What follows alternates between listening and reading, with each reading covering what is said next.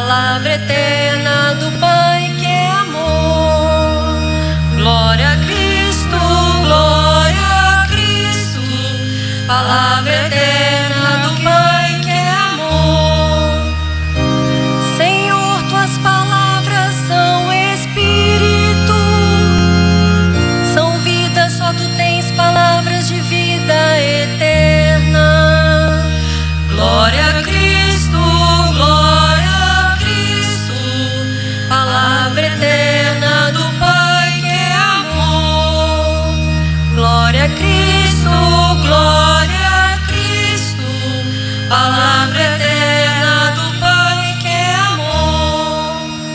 O Senhor esteja convosco. Ele está no meio de nós. Proclamação do Evangelho de Jesus Cristo segundo São Mateus. Glória a vós, Senhor.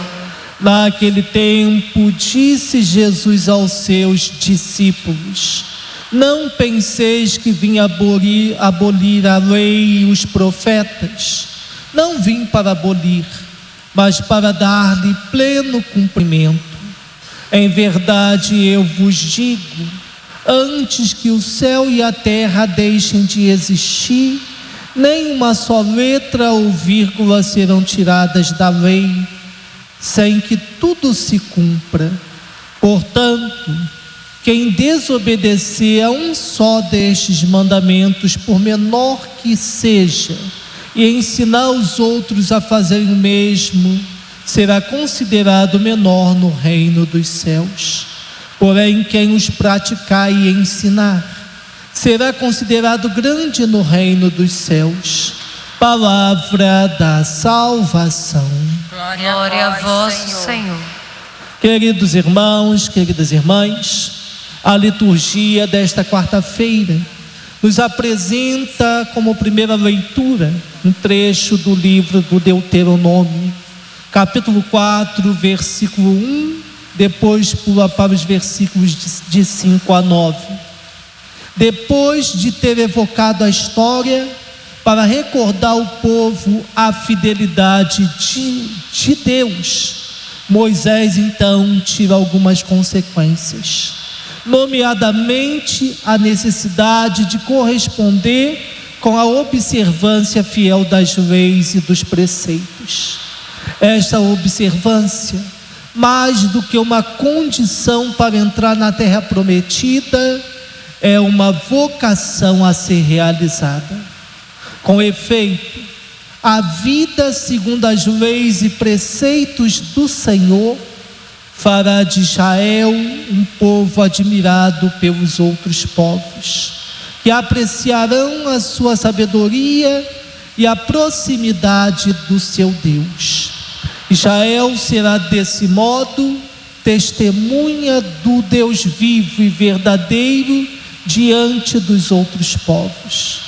O cumprimento dos mandamentos será assim uma resposta de amor a Deus libertador. Por isso é conveniente recordar a história da salvação e as maravilhas operadas por Deus ao longo dela. Isso ajudará o povo a crescer na gratidão para com Deus e na observância das suas leis de geração em geração. Já o evangelho que nós ouvimos, tirado do capítulo 5 do livro do, do livro do evangelista Mateus, versículos de 17 a 19. Os ensinamentos de Jesus são uma novidade radical que desconcerta aqueles que o ouvem. O texto que hoje nós escutamos faz-nos entrever as interrogações que suscitava e a delicadeza e, a delicada posição dos primeiros cristãos diante do judaísmo. Mateus, que escreve para uma comunidade de judeu-cristãos, apresenta Jesus como sendo o novo Moisés, que promulga a nova lei, que promulga as bem-aventuranças. Mas isso não significa que a lei e os profetas são abolidos. Pelo contrário, a lei e os profetas atingem em Cristo o seu pleno cumprimento. Durante séculos, ajudaram Israel a preparar-se para a comunhão com o seu Deus.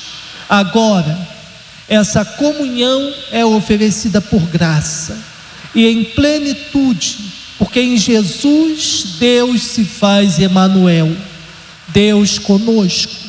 Mas os velhos preceitos permanecerão como norma perene. É o que Jesus afirma com autoridade, com a expressão em verdade. Amém no texto grego. Nem os mais pequenos sinais da lei serão invalidados. Pelo contrário, da sua observância ou não observância dependerá a sorte definitiva de cada um. De fato, na lógica oriental, ser considerado mínimo significa ser excluído. Nestes tempos em que se propaga a ideia de que a igreja deve modernizar-se para seguir a evolução da mentalidade do mundo, este evangelho é essencial para que não caiamos na pretensão de satisfazer a vontade da nossa carne humana. A palavra de Jesus, portanto, é perfeita para que façamos uma reflexão. Não penseis que vim abolir a lei e os profetas.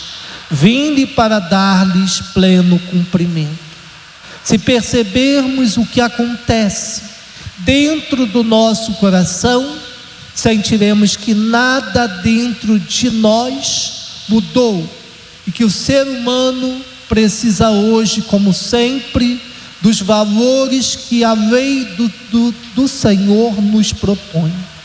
A lei de, de Deus, portanto, ela é perfeita para a nossa alma e para a nossa vida e corresponde fielmente aos anseios mais profundos do nosso ser que foi criado à imagem e semelhança do nosso Deus. Deus não mudou o seu plano para cada um dos seus filhos. Por isso, o que era, é e sempre será. As leis e os mandamentos do Senhor não mudam, porém muda o nosso entendimento de acordo com a nossa visão interior que é conduzida pelo Espírito Santo. Jesus nos lembra, queridos irmãos, queridas irmãs, que é grande no reino dos céus quem pratica e ensina os seus mandamentos. Muitas vezes nos apegamos à lei de uma forma desvirtuada e nos prendemos apenas aos penduricalhos.